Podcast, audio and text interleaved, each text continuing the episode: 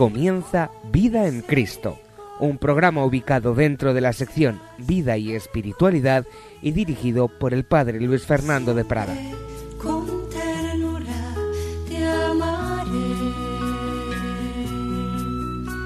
Así dice el Señor, te sanaré, curaré tus heridas, lleno de amor. Así dice el Señor, curaré tus heridas y te llevaré a la santidad.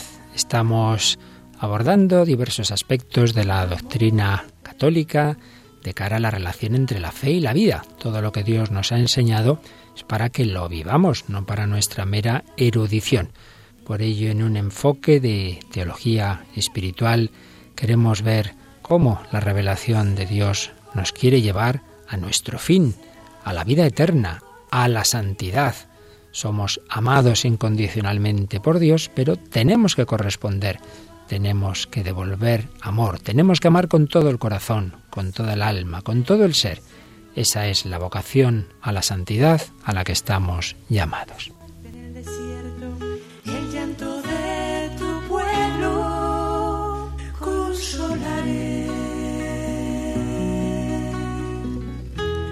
En Con amor eterno te amo. Pero con ese amor, decíamos, tenemos que corresponder. Naturalmente es Dios mismo el que tiene que darnos su amor. Pues hoy vamos a abordar un tema que nos llevará varias charlas, varios programas, y es la vocación universal a la santidad. En la exhortación Nuevo Milenio y Neunte, con la que Juan Pablo II introdujo a la Iglesia en el tercer milenio, decía así. Conviene descubrir en todo su valor programático el capítulo quinto de la Constitución dogmática Lumen Gentium sobre la Iglesia del Vaticano II, dedicado a la vocación universal a la santidad. Si los padres conciliares concedieron tanto relieve a esta temática, no fue para dar una especie de toque espiritual a la eclesiología, sino más bien para poner de relieve una dinámica intrínseca y determinante. Así escribía quien ya está elevado a los altares, Juan Pablo II, en el número 30 de Novo Milenio Ineunte. Él había sido uno de esos padres conciliares y nos dice que ese capítulo quinto, famoso capítulo quinto de la Lumen Gentium, la vocación universal a la santidad, no es un tema más o menos accidental, piadoso, no, no, no, es que la Iglesia es para eso, es para llevar a los hombres a la santidad y esa es la vocación connatural a los cristianos y a todo hombre, pues la vocación a la santidad es la invitación a la íntima conversión del corazón y a participar de la vida de Dios uno y trino, lo cual significa y supera el cumplimiento de todos los deseos del hombre. Es una cita que acabamos de leer de la Segunda Asamblea General Extraordinaria del Sínodo de los Obispos del 85. En 1985 hubo una Asamblea Extraordinaria del Sínodo, precisamente a los 20 años de la conclusión del Vaticano II, y se nos dijo esto, la importancia de la vocación a la santidad. Qué preciosa descripción, la invitación a la íntima conversión del corazón y a participar de la vida de Dios uno y trino. Y es que santo solo es Dios. ¿Qué es santidad? La forma de ser de Dios. Por tanto, ¿qué significa que el hombre está llamado a la santidad? Significa que está llamado a participar de la vida de Dios, que es uno y trino. Lo cual implica la íntima conversión del corazón. Porque el problema es que queremos vivir desde nosotros mismos, desde nuestras ideas, desde nuestra sensibilidad. Y Dios, sin, por supuesto, anular nuestra psicología, que para eso nos la ha dado, pero nos invita a vivir desde Él mismo. Por eso esa cita del, sínodo extraordinario seguía diciendo que el vivir desde Dios significa y supera a la vez el cumplimiento de todos los deseos del hombre. Los cumple, porque el hombre desea la plenitud, desea la felicidad, desea el amor, desea la entrega. Eso se le da en Dios. Pero a la vez que los cumple, los supera. Porque ¿qué hombre podía imaginar que iba a poder unirse con Dios, iba a poder participar de la vida de Dios? Pues este es el gran tema que vamos a afrontar en varias charlas. A veces algunos piensan como si hubiera sido una novedad del Vaticano II, un invento del siglo XX. Es imposible. Las cosas importantes de la Iglesia son de siempre. Si nos dijeran que algo muy importante lo hemos descubierto en el siglo XXI, pues diríamos, algo está fallando aquí. Porque todo lo importante lo sabe la Iglesia desde sus inicios, no faltaría más. Otra cosa es que sí, que en determinadas épocas hay cosas que se pueden olvidar un poco, que se oscurecen, que el Espíritu Santo nos hace ver más claras en otras, y esto es lo que ha pasado en el siglo XX, en el siglo XXI. Pues con esta dimensión de que la santidad no es solo para unos cuantos elegidos, es para todos. Por eso es tan importante este tema, es fundamental en la teología católica, tener claro entendemos por, por, santidad, porque si estamos llamados todos a ella, pues tengamos claro a qué estamos llamados tú y yo. Y de hecho, a lo largo de los siglos, pues se ha caracterizado la santidad con diversos trazos que son todos complementarios, ninguno anula al anterior. Por un lado, elevación de nuestro ser, divinización. Hemos dicho que santidad es la vida de Dios, pues eso significa que estamos llamados a ser elevados, a ser eh, llamado, eh, elevados nuestro ser a otro nivel, por así decir, de vida. Significa unión con Dios. Solo Dios es santo, pues para que yo sea santo me tengo que unir con Él. Pero yo soy un ser que tiene espíritu, que tiene inteligencia y voluntad. Pues entonces también significa cumplir la voluntad de Dios. Ahora bien, ¿cómo se hace esto? ¿Cómo, ¿Cómo, me parezco yo a Dios? Dios ha hecho hombre en Cristo. La santidad será también imitación y seguimiento de Cristo. Pero ¿cómo imito y sigo yo a Jesucristo? Pues necesito los dones del Espíritu Santo. Por ello también la santidad es vida plenamente dócil al Espíritu Santo. Perfección también, puesto que la santidad perfecciona todas las dimensiones del hombre plenitud de la caridad, plenitud de la caridad, porque eh, la vida de, de Dios es amor. Por tanto, si yo me uno a Dios, si yo vivo desde Dios, también estoy llamado a tener una plenitud de amor.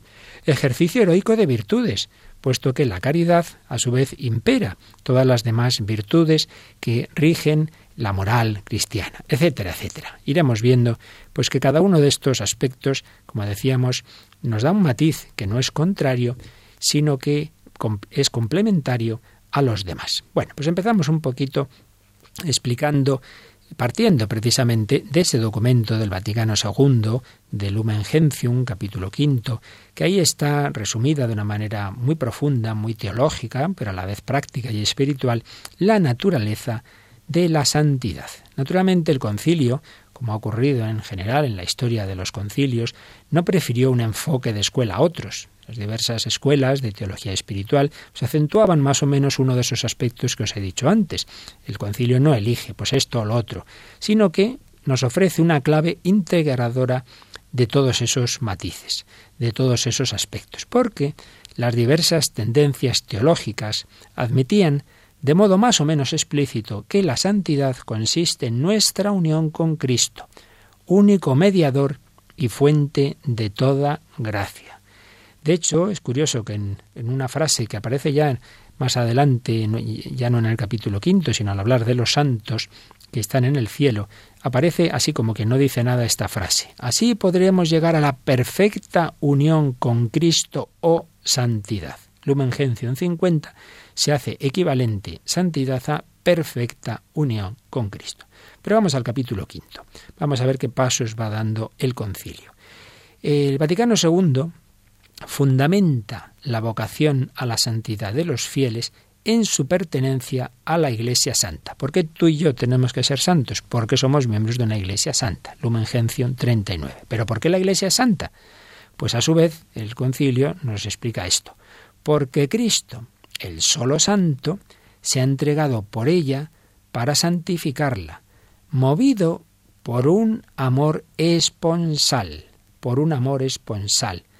Es una imagen, evidentemente, la del amor esponsal que expresa la intimidad de la unión. Dos esposos se unen, son una sola carne, pues Cristo está tan unido a la Iglesia que la ha hecho su esposa. Pero todavía más, la ha unido a sí mismo como a su cuerpo. Todavía más unión tengo yo con mi propio cuerpo, el espíritu y el, y el cuerpo son uno, que el esposo con su esposa la unió a sí mismo como a su cuerpo y la ha colmado del don del Espíritu Santo, alma del cuerpo místico. Por tanto, primer paso, la Iglesia es santa y la Iglesia es santa porque está unidísima a Cristo, como la esposa al esposo, como el cuerpo a su cabeza. Y ya el siguiente paso es que de la santidad de la Iglesia, el Vaticano II, la Lumen Gentium pasa a la santidad de sus miembros individuales. Y dice así, Esta santidad de la Iglesia se manifiesta incesantemente y se debe manifestar en los frutos de gracia que el Espíritu Santo produce en los fieles. La Iglesia en sí misma es santa, pero eso tiene que manifestarse en los fieles concretos. Ahora bien, dado que la elevación sobrenatural, ese ser elevados al nivel de la vida de Dios, no suprime la personalidad humana, el proceso de santificación tiene lugar de una forma propia de las personas, es decir, en un plano ontológico, en el plano de mi ser, y en un plano moral. Vamos a explicar esto un poquito. Podríamos distinguir estas diversas dimensiones de la santidad. Un nivel básico, el primero, santidad eh, fundamental de mi ser, santidad ontológica fundamental. ¿A qué nos referimos? Pues cuando Dios nos comunica su santidad, en la primera unión con Cristo, que nos incorpora a su cuerpo místico a través del bautismo. Un niño antes de bautizar no es santo, no tiene la vida de Dios. Un niño recién bautizado es santo, porque ya tiene esa primera unión de su ser, aunque él no se entere de nada, su ser ha recibido un carácter, ha recibido una marca misteriosa, espiritual, que le une a Dios. Por tanto, santidad ontológica fundamental que viene por el bautismo. Ahora bien, esa santidad fundamental que tenemos ya desde el bautismo está ordenada a otro segundo nivel, la santidad ontológica, todavía estamos hablando del ser, pero formal, en el sentido de que se desarrolle ese núcleo, ese germen de la gracia del bautismo en la vida de gracia ordinaria. Es decir, ese niño va creciendo y cuando es adulto va tomando eh, decisiones, aunque sea todavía pequeño, pero cuando ya tiene uso de razón, puede seguir la voz de Dios, la voz de su conciencia, ser fiel, o puede empezar a ser pecados que quizá llega un momento, y sin quizá, por desgracia, que puede ser pecados mortales, y se separa de Dios y pierde esa vida de la gracia. Pues bien, segundo nivel es no solo estar bautizado, sino vivir conforme a esa gracia que recibimos en el bautismo. Hablamos pues de un enriquecimiento de la sustancia del alma y un enriquecimiento operativo que capacita al cristiano para ejercitar acciones dignas de su nueva situación divinizada. Una persona que vive en gracia, que es movida por el Espíritu Santo. Pero esto tiene muchos niveles, pues igual que, que los estudios uno puede aprobar por los pelos o puede sacar sobresaliente. Por eso, tercer nivel, santidad teológico-moral, santidad espiritual o perfección. Es decir, que esa vida de la gracia va creciendo, se va desarrollando. Y en este sentido habla San Pablo del cristiano perfecto en contraposición al todavía niño. El elemento esencial de ese crecimiento es la caridad, es el amor de Dios, que debe extenderse cada vez más a todos los niveles de la vida cristiana. Así pues, unión con Dios, unión con Dios en Cristo. Vamos a escuchar algo, una voz que los que estuvimos en el monte del gozo y nunca la olvidaremos, nunca la olvidaremos. Era Juan Pablo II en aquella jornada mundial de la juventud que tuvo lugar en Santiago de Compostela, en la homilía del domingo, del, último día con el que se clausuraba esa jornada, eh, dio un grito que recordamos con la entonación perfectamente y vamos a retomarlo de nuestro archivo sonoro junto con la música del, del himno que tenía aquella jornada mundial de la juventud en Santiago de Compostela. Dejad que Cristo reine en vuestros corazones. No tengáis miedo a ser santos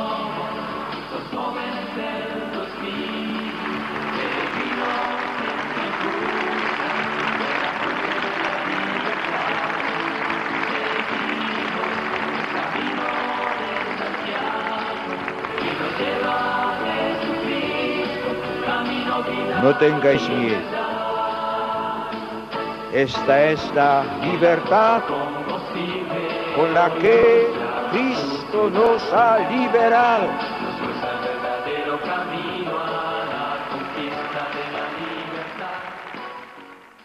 No tengáis miedo a ser santos. Él no lo tuvo y él cumplió esa vocación a la santidad. No tengáis miedo a ser santos. El Señor nos lo pide a todos, que realmente nos lo juguemos todo, nos juguemos todo por seguirle. Un buen amigo, hoy como un servidor sacerdote desde hace ya más de 26 o 27 años él, Gonzalo Mazarrasa, pues una vez le conté lo que una chica pues que tenía desde pequeña, sentía que tenía vocación, pero tenía dificultades en, su casa, su padre no la dejaba cumplirla y esperó a cumplir los 18 años para para prácticamente, digamos, huir de casa. Y, en fin, no voy a contar aquí la historia, fue muy complicada, aunque luego, por supuesto, el padre acabaría convirtiéndose y viviendo en una gran eh, relación con esa comunidad, que no voy a decir cuál es. Pero el caso es cuando yo le conté a Gonzalo, ¿sabes lo que ha pasado con esta chica que prácticamente ha tenido que salir huyendo de casa y perseguida y tal? Pues le impresionó aquella historia y compuso esta canción que vamos a escuchar ahora, que todos estamos llamados de una manera o de otra, cada uno según nuestra vocación a cumplir, a jugarnos todo por seguir a Jesucristo.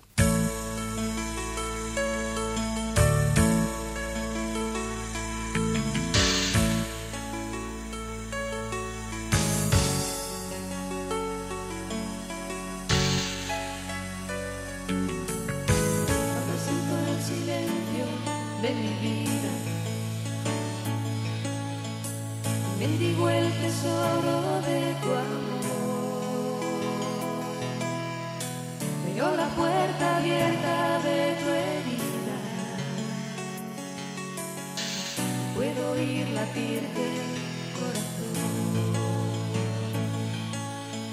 Cuando se queja mi alma dolorida. no encuentro sentido a su dolor.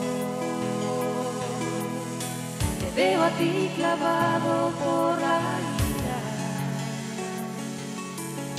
el pecado del hombre provocó. Se me ha acabado la sonrisa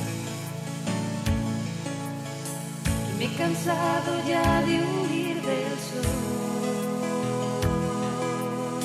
Siento tu mano alegre que me invita a jugármelo todo por seguir a mi Dios, a jugármelo todo por seguir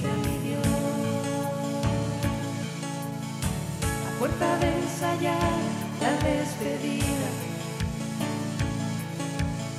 se me ha escapado el tiempo del reloj. Solo me acuerdo ya de la alegría que sentiremos juntos, solos mi Dios y yo, que sentiremos juntos, solos mi Dios y yo. Quedaron ya todos los días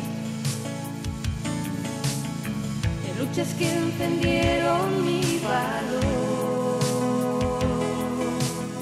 Atrás quedó la amarga compañía de mis versos cansados de cantarle al amor, de mis versos cansados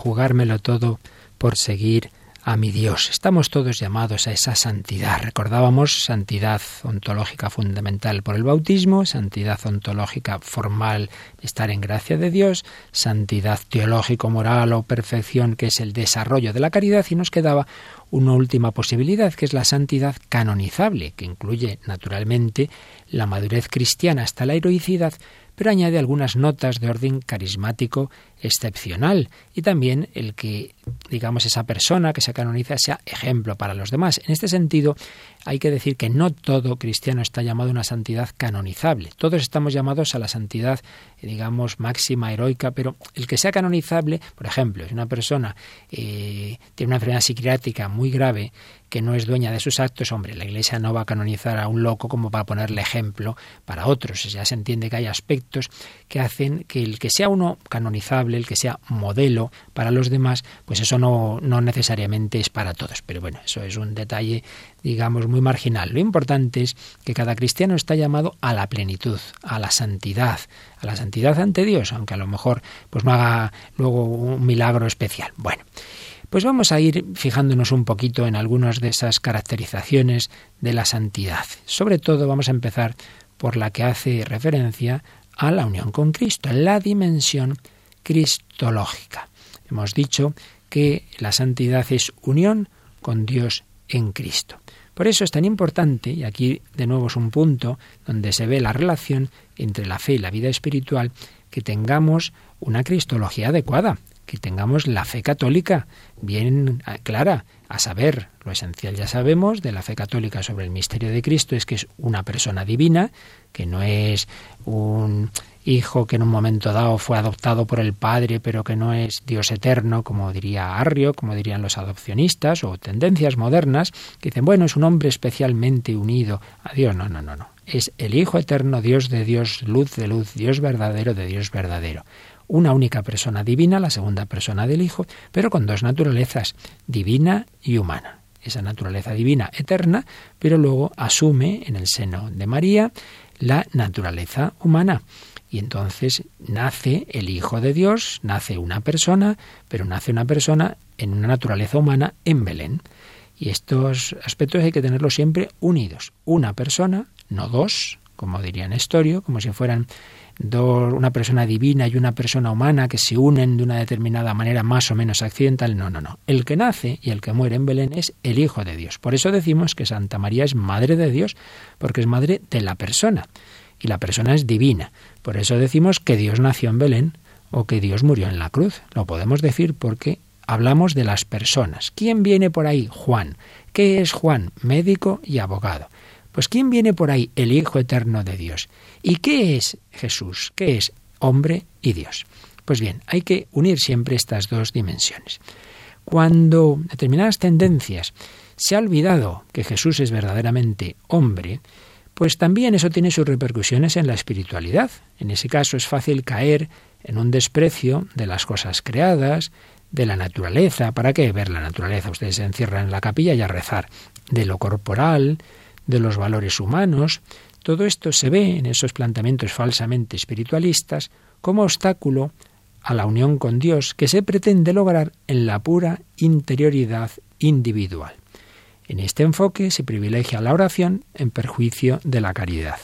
Se olvida la presencia de Cristo en los pobres, en los que sufren, en la comunidad, la penitencia corporal se le da un aire así como de dualismo maniqueo, como el cuerpo es malo, pues hay que maltratarlo. Matrimonio se mira con cierta prevención. Bueno, sí, los casados pueden ser santos, pero de segunda categoría, se diría. Se debilita la dimensión litúrgica sacramental en que Dios nos santifica a través de signos materiales, particularmente la Eucaristía, en que recibimos el cuerpo glorioso de Cristo. Falta también la comunión con el cuerpo de Cristo, que es la Iglesia se olvida el sacerdocio común, se menosprecia a los simples fieles. Y también así se oscurece la doctrina de la mediación e intercesión que Cristo hombre realiza ante el Padre. Se le ve solo del lado de Dios y no del de los hombres, sus hermanos. Se acentúa también el temor ante la majestad divina, con miedo a acercarse a él. Esto pasó en el planteamiento jansenista, tal miedo a Dios que nadie se atrevía a comulgar, pues una vez al año y con muchísima preparación.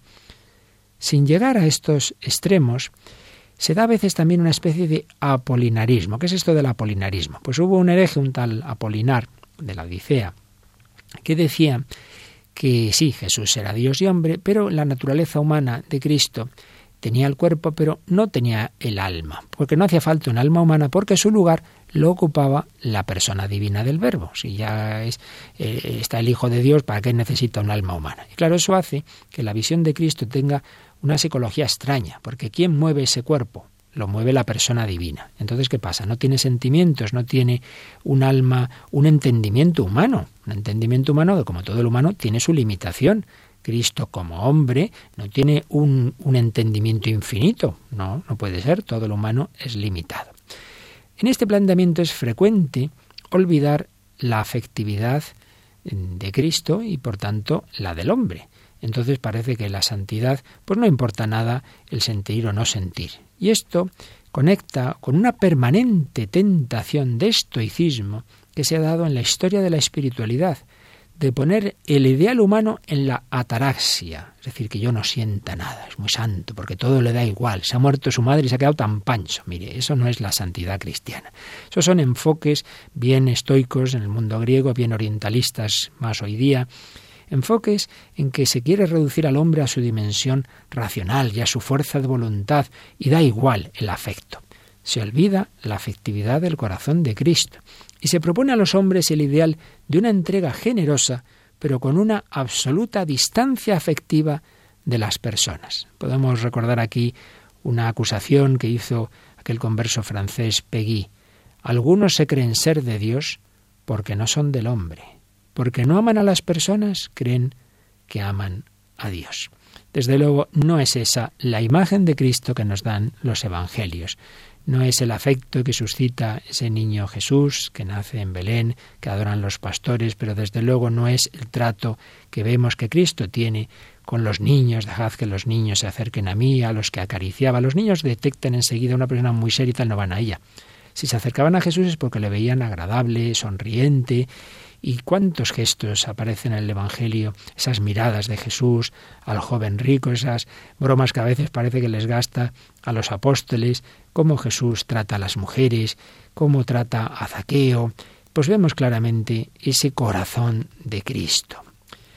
Bien, es una posibilidad, olvidar o menospreciar o dejar en segundo lugar la humanidad plena de Cristo, su afectividad, etc. Pero claro, y los errores pueden ser de un lado o de otro. Y en nuestro tiempo, sin excluir lo que, que, puede darse lo que acabamos de decir, pero es más frecuente el olvido contrario, es decir, el olvido de la divinidad de Cristo. Y aquí se rompe de nuevo la doctrina de su mediación, en este caso por no ser igual al Padre. Y así se hace perder el sentido a la vida divina de la gracia. Bueno, entonces este hombre, si no es Dios, no nos manifiesta el amor de Dios, si no es él mismo hecho hombre, sino un simple embajador, un hombre que Dios ha iluminado, una especie de profeta. O sea que entonces Cristo no es el Dios que ha venido por mí, no ha muerto por mí. Si en Cristo no reconocemos a Dios, ¿no podremos adherirnos a Él con una fe y un amor total? No amaremos como Él nos ha amado, y nuestra donación a los demás acabará por tener mucha menos eficacia. En este caso, ciertamente, también queda disminuida de una manera radical la vida cristiana. Si Cristo, escribía el padre Molinari, fuese simplemente un hombre, su iglesia sería solamente una sociedad humana y no su cuerpo místico. Los sacramentos serían símbolos y no instrumentos eficaces de su gracia.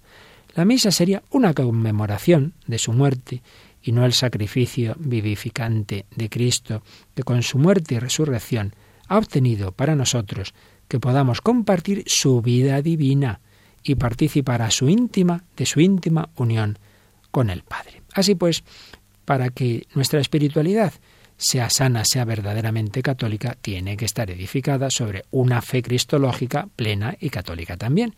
Una cristología que asuma el misterio de Cristo en su integridad es, pues, la base imprescindible de una adecuada teología de la santidad y el mejor antídoto frente a esas tendencias contrapuestas que a veces han llamado verticalismo y horizontalismo. Cristo es solo hombre, pues eh, planteamientos horizontalistas, lo importante es darte a los demás, la solidaridad, los valores humanos. Cristo es solo Dios, pues nada, lo único que importa es rezar y no te preocupes de más cosas. No, no, no. Jesús, Jesús. Queremos dirigirnos a Cristo, a Cristo como es. Queremos amarle a Jesucristo, Dios y hombre verdadero. Vamos a pedírselo en un momento de oración, con una oración litánica, Jesús, Jesús, nos dirigimos a Él, le hacemos nuestra oración durante nuestra meditación.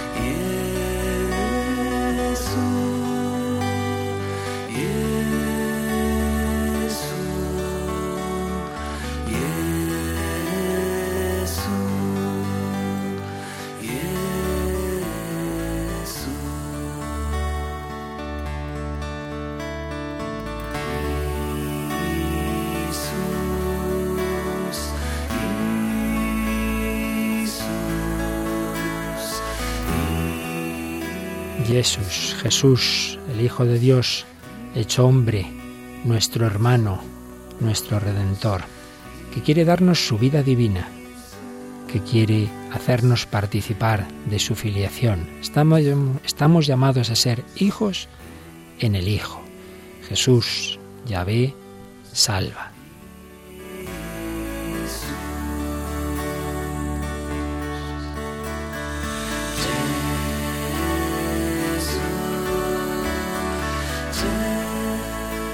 Jesús, Dios y hombre verdadero, nos invita a la santidad.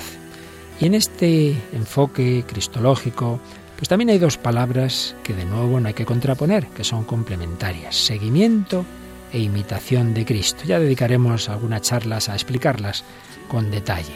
Pero en cualquier caso, digamos que se implican mutuamente. Pues cuando hablamos de imitación no se trata de una imitación externa. Yo miro a Jesús y me parezco a Él, hago esto como Él. No, sino que estoy llamado a participar de su vida divina en la medida en que Él me invite a imitar determinados aspectos de su vida y en cualquier caso siempre a imitar su corazón, a tener un corazón como el suyo, lo cual obviamente no puedo hacerlo por mis fuerzas. Necesito el Espíritu Santo que me dé esa vida divina, que me dé una participación del corazón de Cristo.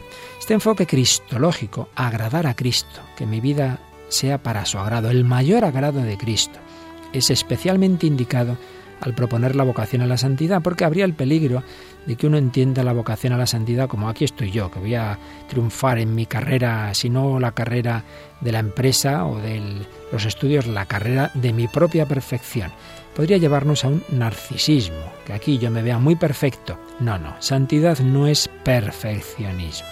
Lo importante es agradar a Cristo, lo importante es amar a Dios y amar al prójimo, colaborar con Jesucristo en la redención del mundo, no verme yo muy perfecto. Esto es importantísimo. Santidad, agrado de Cristo. Conocer a Jesús, de su conocimiento interno, que nos dirá San Ignacio en ejercicios, del trato con Cristo vivo, brota el amor hacia Él. Es imposible, hemos visto muchas veces un póster que ante Jesús pone esta frase, es imposible conocer a Cristo sin amarle, y es imposible amarle sin seguirle. Del trato con Cristo vivo, de su conocimiento interno, brota el amor hacia Él, que nos amó primero. Amor que va transformando a la persona entera, desde dentro, desembocando así en el seguimiento. Es lo que pide San Ignacio en la segunda semana de ejercicios, demandar conocimiento interno del Señor que por mí se ha hecho hombre, para que más le ame y le siga.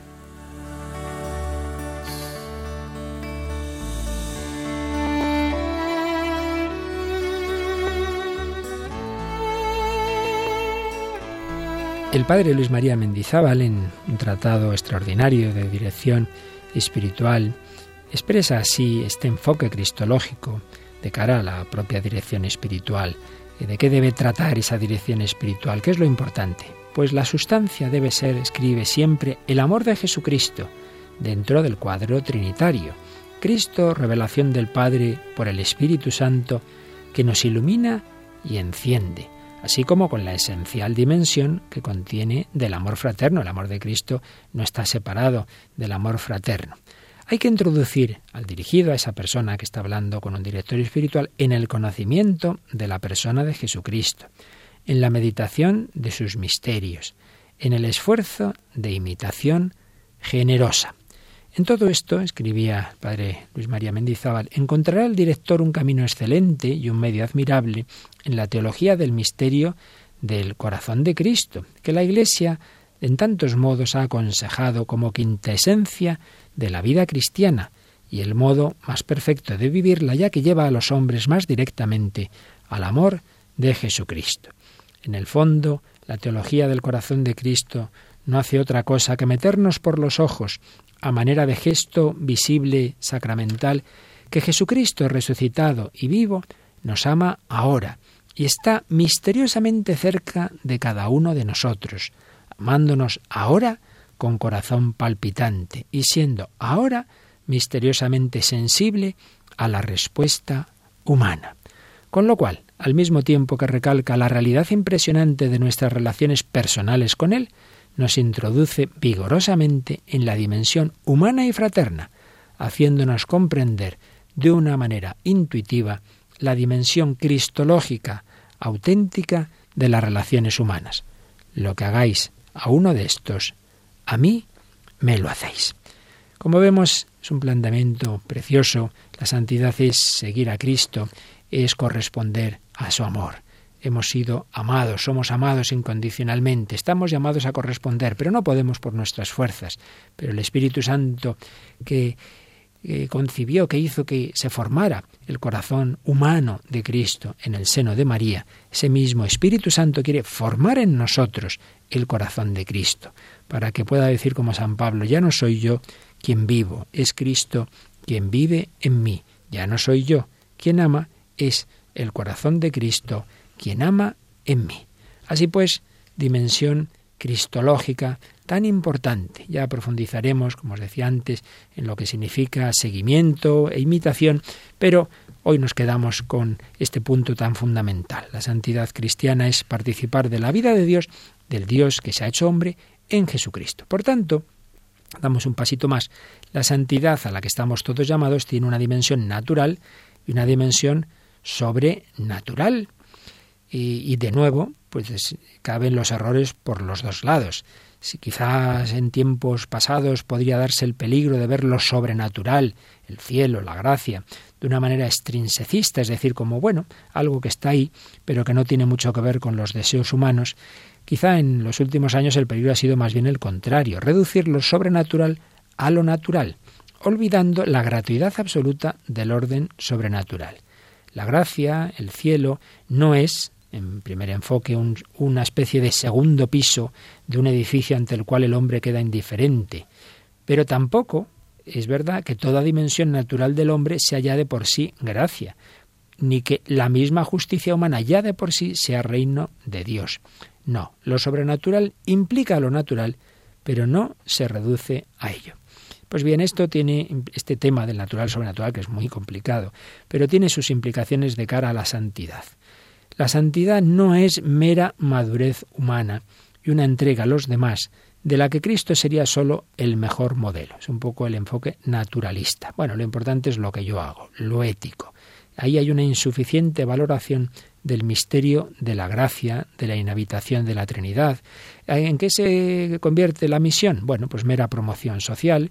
Hay que eh, la misión es ir a los pueblos pobres y fomentar pues sus dimensiones de justicia, etcétera.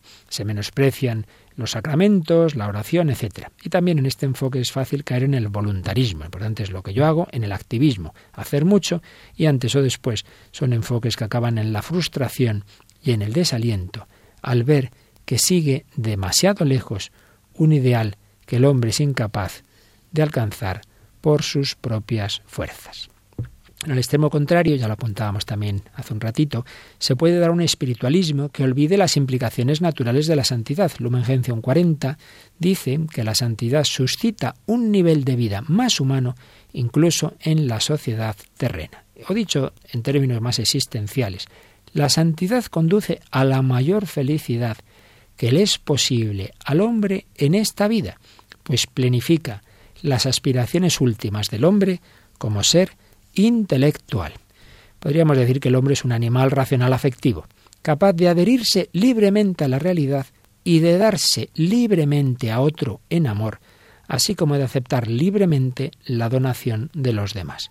Hay que integrar todas estas dimensiones en la madurez de la única persona humana. Todas esas dimensiones están llamadas a ser vividas desde Cristo, desde la gracia. No podemos pretender, bueno, primero vamos a formar a este chico humanamente, que sea maduro humanamente, y luego ya después que lo sea cristianamente. No, todo tiene que hacerse a la vez. Sería como decir, bueno, primero se desarrolle que el niño es un animalito, que corra y luego y que ande y, y ya luego le enseñamos a pensar y a leer. No, hombre, no, todo tiene que ir unido. Si la madurez de la persona humana incluye el juicio estimativo recto del valor de cada cosa, la respuesta afectiva proporcional a ese valor, veo esto, lo juzgo bien, en consecuencia esto lo quiero o al revés, lo rechazo, es una cosa mala. Y la firmeza de la voluntad para actuar conforme a esto, conforme a ese valor, mm, que he descubierto en determinada persona o en determinada cosa, el enriquecimiento psicológico que produce la vida de la gracia debe comportar una penetración siempre mayor de la fe en el juicio de la inteligencia, que la lleve a juzgarlo todo con naturalmente a la luz de la fe. Una penetración siempre mayor de la afectividad sobrenatural en el corazón, para producir siempre la respuesta afectiva sobrenatural proporcionada al juicio de la fe sobre cada realidad. Y por fin una radicación de la firmeza de voluntad sobrenatural que lleve a la actuación en amor fiel a los juicios de la fe, con la esperanza clavada en la realidad sobrenatural que no nos confunde. Así lo expresa de nuevo el padre Luis María en un artículo precisamente de la época del concilio titulado Vocación Universal a la Santidad.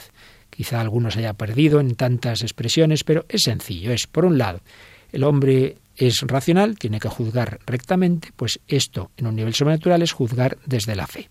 El hombre tiene una afectividad, yo veo que esta es mi madre, yo quiero a mi madre.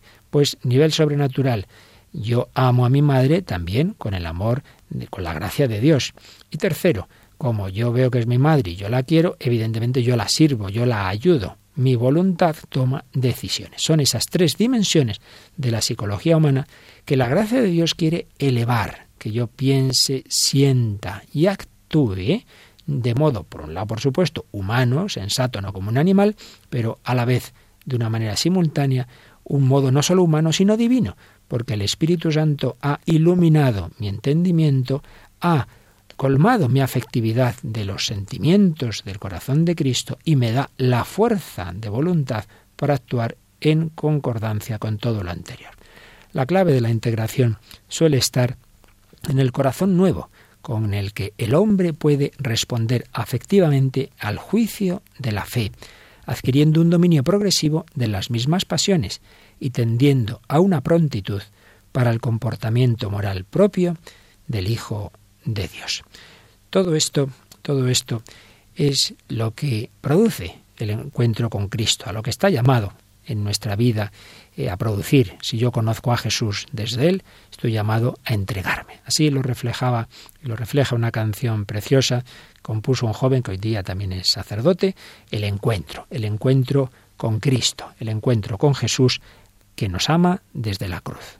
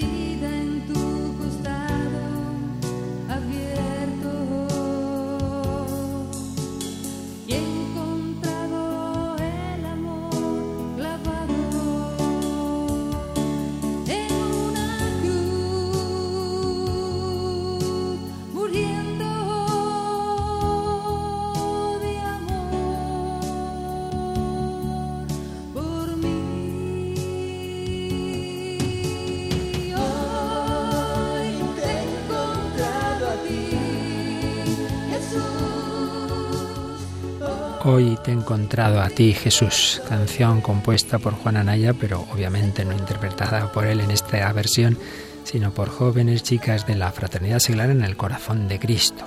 Jesucristo quiere darnos un corazón nuevo. La santidad no es que yo por mis fuerzas me hago perfecto, es que el encuentro con Jesús va transformando mi vida, mi pensamiento, mi afectividad y mi voluntad. Santidad, conformación con Cristo, unión con Cristo y al unirme con Cristo me uno con el Padre en el Espíritu Santo. Y una dimensión más que podemos también añadir, ya profundizaremos más en otros aspectos de la santidad, es la dimensión eclesial que nos recordaba el Vaticano II. La santidad no la recibimos como individuos aislados, sino como miembros de un pueblo al que Cristo ha hecho su cuerpo místico. La santidad es eclesial por su origen, por sus medios sacramentales, por su fin, la unión en Cristo de todo el género humano para convertirlo, diríamos, en su mismo complemento. Lo es también, es, la santidad es también eclesial porque el hombre necesita de la relación con los demás para su maduración. Ahora bien, si hoy día se insiste justamente en este sentido social de la santidad, no lo limitemos a los miembros de la Iglesia peregrina. No nos olvidemos de que también los santos son miembros de la Iglesia, los que ya han llegado a la gloria. Por tanto, tenemos que vivir esa dimensión eclesial en toda su plenitud, acordándonos de nuestros hermanos del purgatorio y sobre todo mirando a los santos que ya están en el cielo. Y obviamente, tanto esta dimensión eclesial como la cristológica de la santidad nos llevan a su dimensión mariana. Ya en esta serie de, charlas y programas dedicamos uno específico a María como modelo de la espiritualidad cristiana. Por eso aquí no profundizamos, pero recordemos que, como dice también la Lumen Gentium, el número 63, María es tipo de la Iglesia en el orden de la fe, de la caridad y de la unión perfecta con Cristo. Es tipo de la Iglesia. ¿Cómo unirnos con Cristo? ¿Quién lo ha hecho mejor? María. Pero no solo es modelo y figura de la Iglesia, sino que añade eh, la Lumen Gentium, sino que con amor materno coopera a la generación y educación de los hijos e hijas de la Madre Iglesia. La maternidad de la Iglesia se lleva a cabo no sólo según el modelo y la figura de la Madre de Dios, sino también con su cooperación, expresión que usaba Juan Pablo II en Redentoris Mater 44, con la cooperación de María. Esa educación que María quiere dar a sus hijos busca llevarlos a la santidad, es decir, formar plenamente a Cristo en cada uno. Bueno, hemos dicho muchas cosas, vamos a irlas meditando, vamos terminando, no sin invocar a Jesús, pie y eso, con la voz de unos sacerdotes que cantan preciosamente, de priests. Oímos y meditamos y pedimos a Jesús que nos dé su santidad.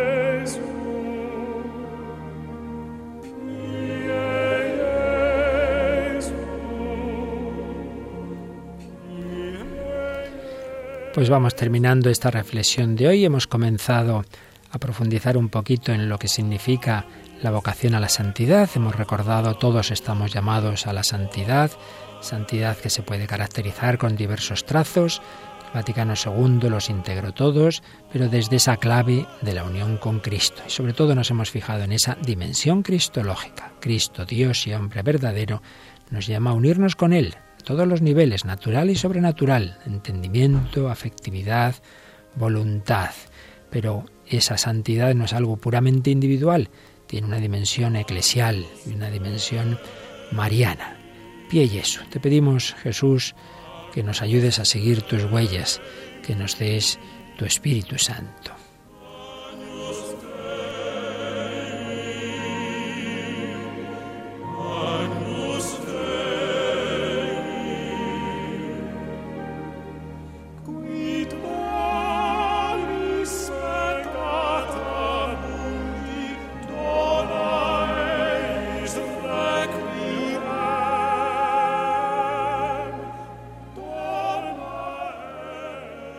Pues así terminamos esta reflexión de hoy.